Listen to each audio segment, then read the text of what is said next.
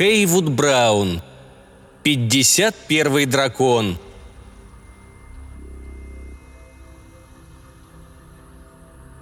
Среди учеников рыцарской школы Гавейн «Сильное сердце» принадлежал к тем, кто не подавал почти никаких надежд. Высокий и крепко сбитый, он, как вскоре обнаружили его наставники, оказался слабоват духом. Во время занятий по рыцарским поединкам он бывало прятался в лесу, хотя сотоварищи и учителя, желая пробудить лучшие чувства его души, кричали ему, призывая его выйти и сломать себе шею, как настоящий мужчина. Но даже когда ему говорили, что концы копий обиты войлоком, вместо лошадей у них пони, а поле необычайно мягкое для поздней осени, энтузиазма Гавейн все равно никакого не выказывал. Как-то весной директор школы обсуждал дело Гавейна с учителем манер и этики. Последний считал, что есть только одно средство – исключение из школы. «Нет», – не согласился директор, глядя из окна на окружавшие школу багряные холмы. «Я, пожалуй, научу его убивать драконов». «Он может погибнуть», – возразил учитель. «Может», – весело ответил директор и уже серьезнее добавил. «Не забывайте о главном, ведь мы отвечаем за формирование характера этого парня. «А что, разве драконы в этом году особенно лютуют?» – прервал учитель директора. Так уж у них повелось. Стоило только главе школы заговорить об этике и об идеалах их заведения, как он тут же норовил представить возражение. «Да уж, куда больше», – ответил директор. «На прошлой неделе он на тех холмах к югу. Они убили несколько крестьян, объели двух коров и отменную свинью.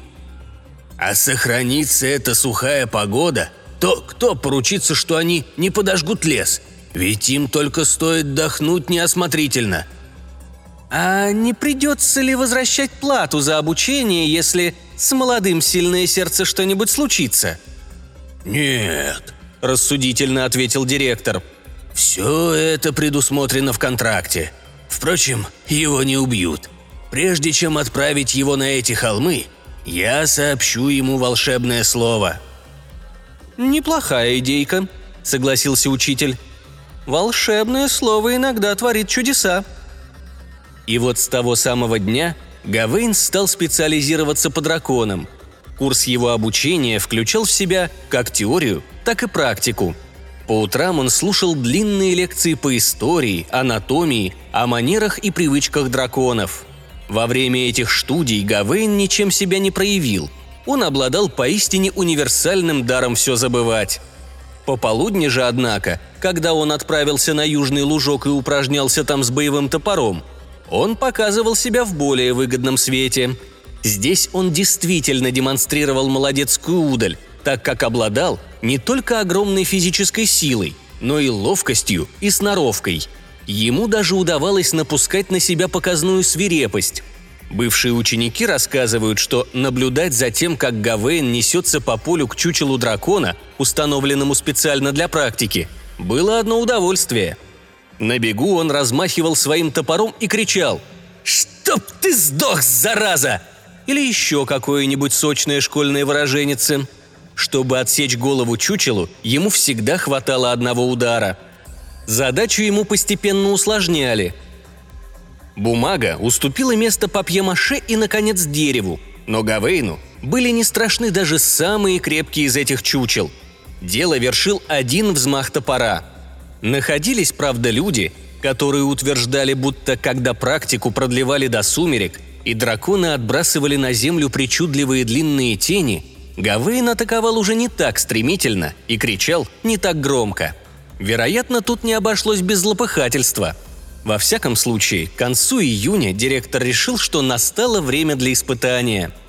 Не далее, как накануне ночью, один дракон подобрался к самой территории школы и пожрал в огороде салат латук.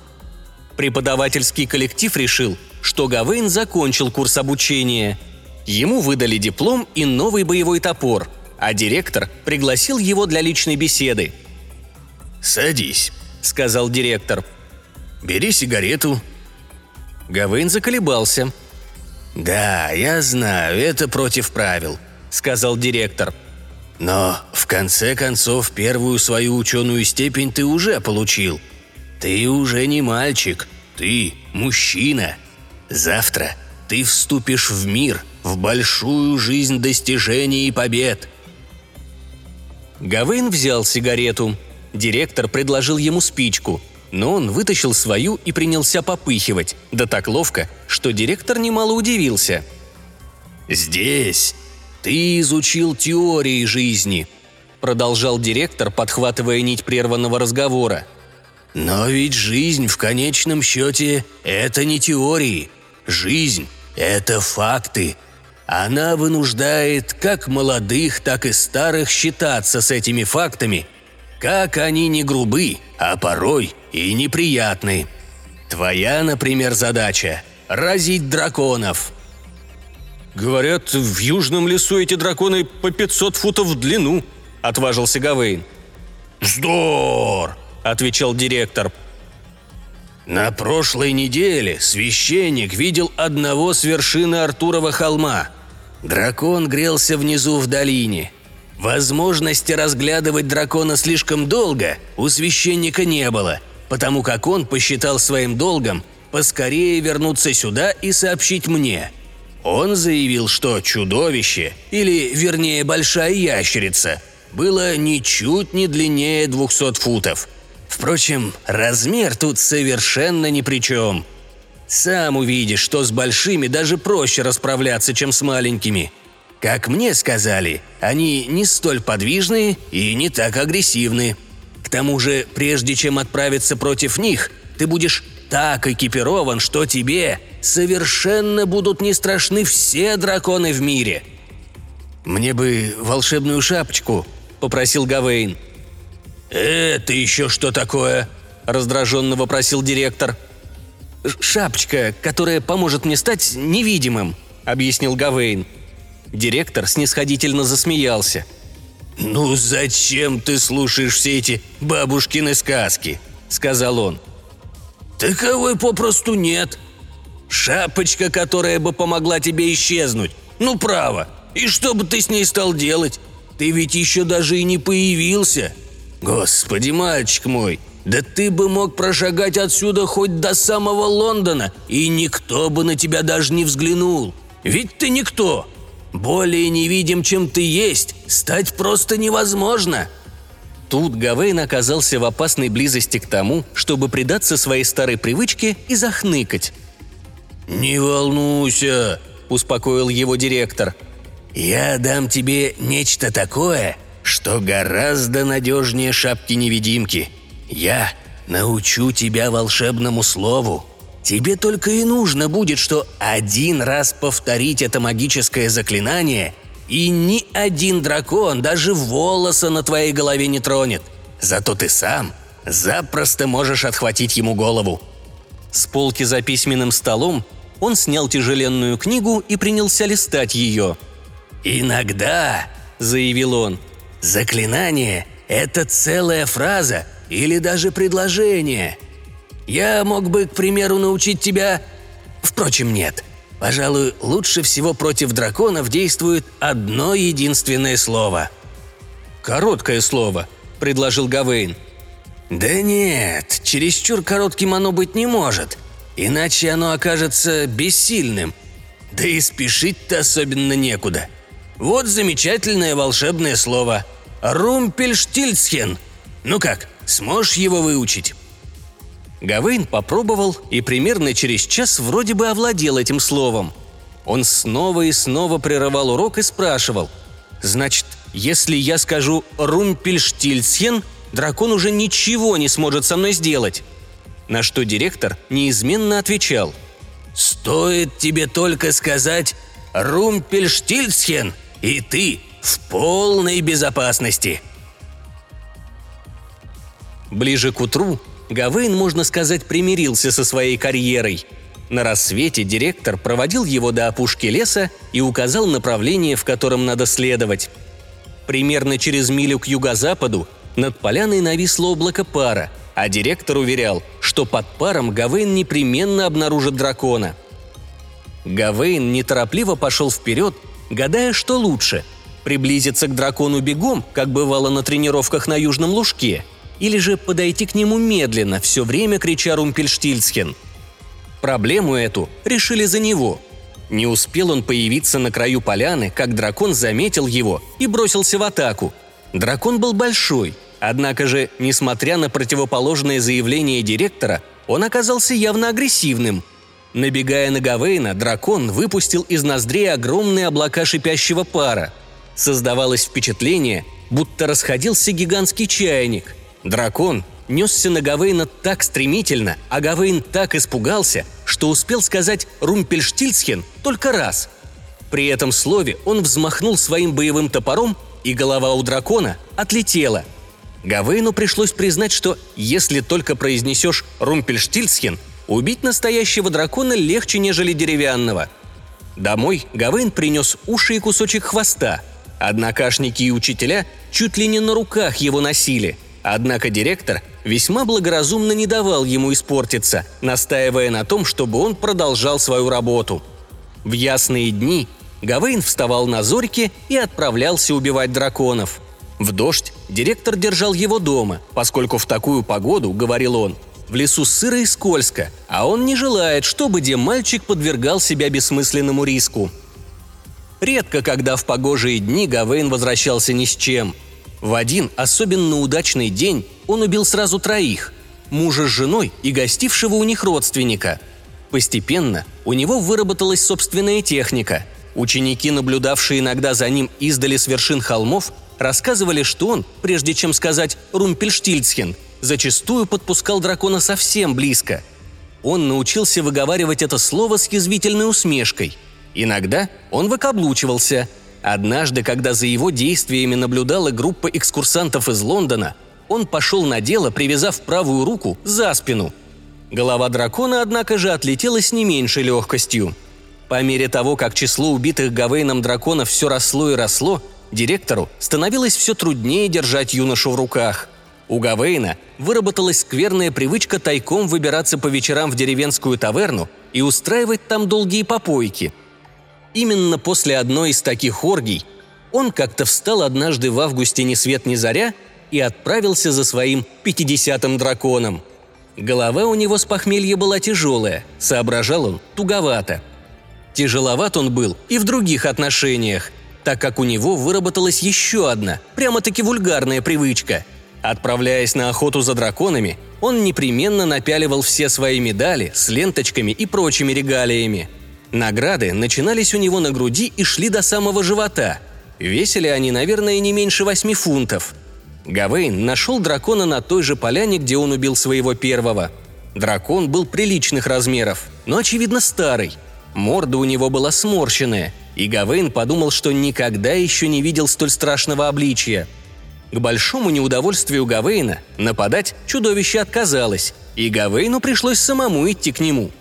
На ходу он посвистывал – Дракон, утратив всякую надежду, смотрел на него, однако с хитринкой в глазах.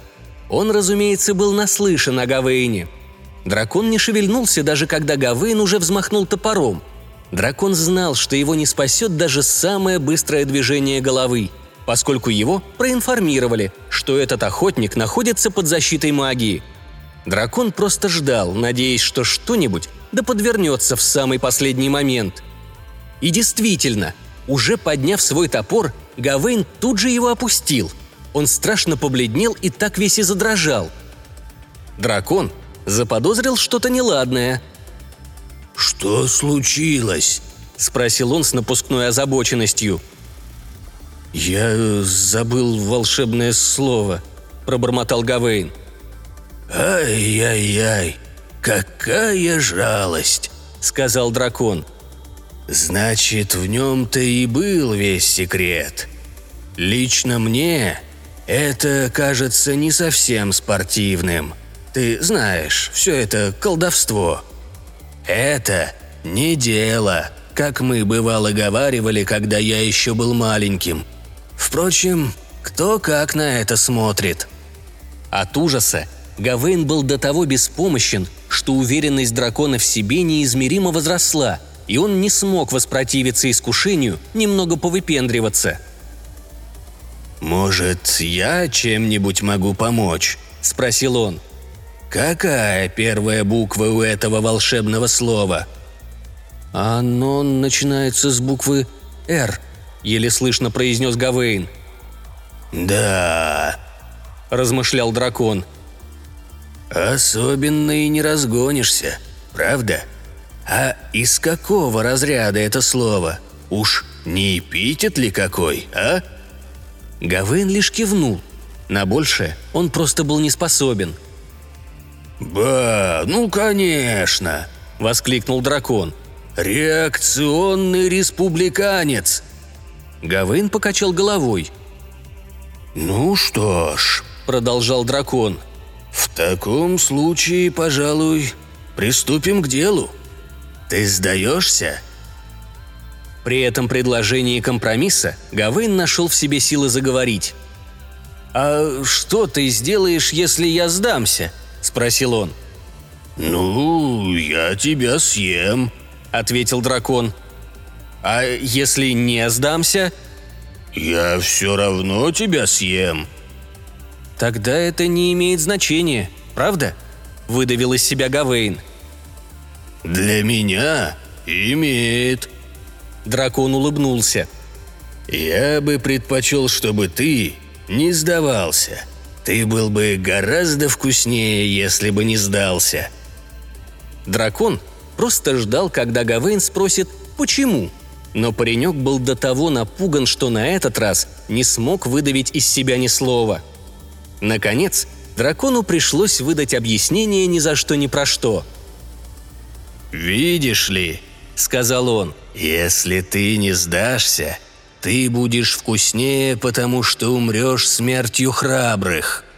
Это был старый-престарый трюк, к которому дракон неоднократно прибегал — Посредством подобных насмешек ему удавалось парализовать свои жертвы, после чего он легко расправлялся с ними.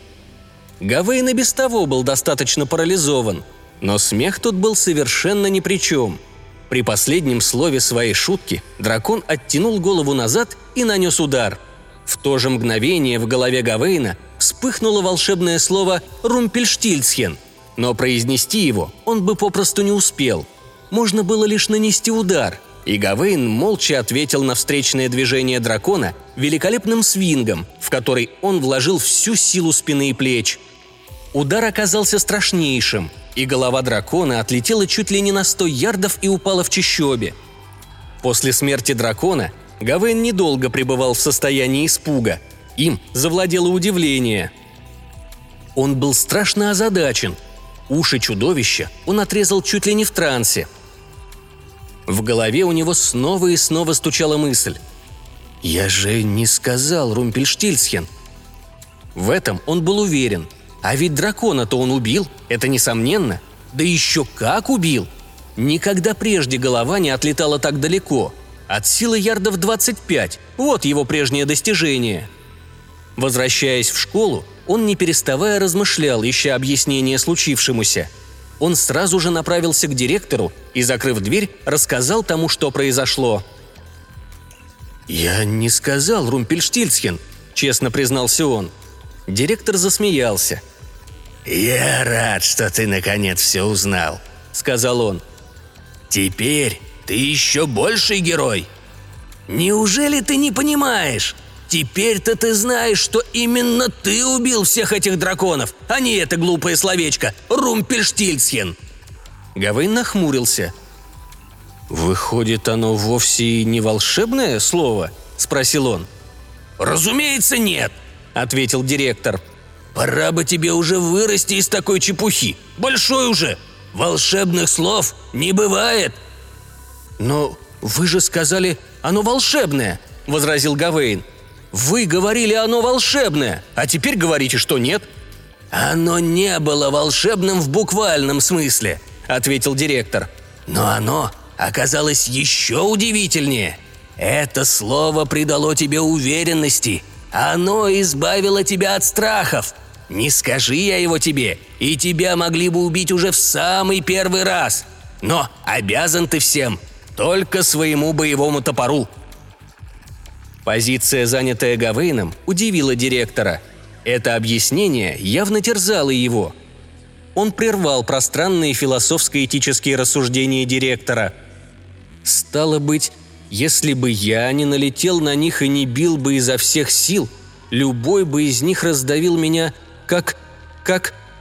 Гавейн не мог подобрать подходящего слова. «Как яичную скорлупу», — подсказал директор. «Как яичную скорлупу», — согласился Гавейн и повторил эти слова много-много раз. Сидевшие рядом с ним за вечерней трапезой слышали, как он бормочет. «Как яичную скорлупу, как яичную скорлупу». Следующий день выдался ясный, но Гавейн не встал на заре. Собственно говоря, был почти полдень, когда директор нашел его в постели. Укрывшись с головой, он весь съежился от страха. Директор кликнул учителя этики, и вдвоем они потащили упирающегося парня к лесу. «Как только он укокошит еще парочку драконов», — объяснил директор, — «он тут же придет в себя». «Было бы грешно прерывать такую полосу удач», — согласился учитель этики.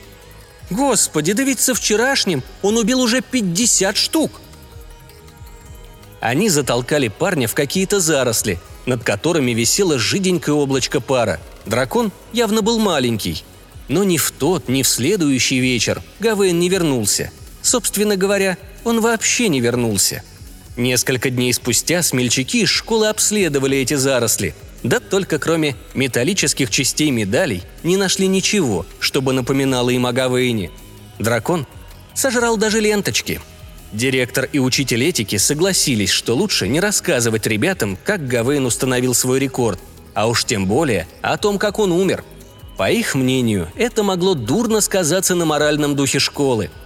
Вследствие всего этого Гавейн так и остался в памяти школы как ее величайший герой. В наши дни ни одному посетителю школы не удается уйти из нее, не повидав прежде огромный щит, который висит на стене в трапезной. На щите прибиты 50 парушей драконов. Внизу золотыми буквами стоит «Гавейн – сильное сердце», а дальше идет простая надпись «Он убил 50 драконов».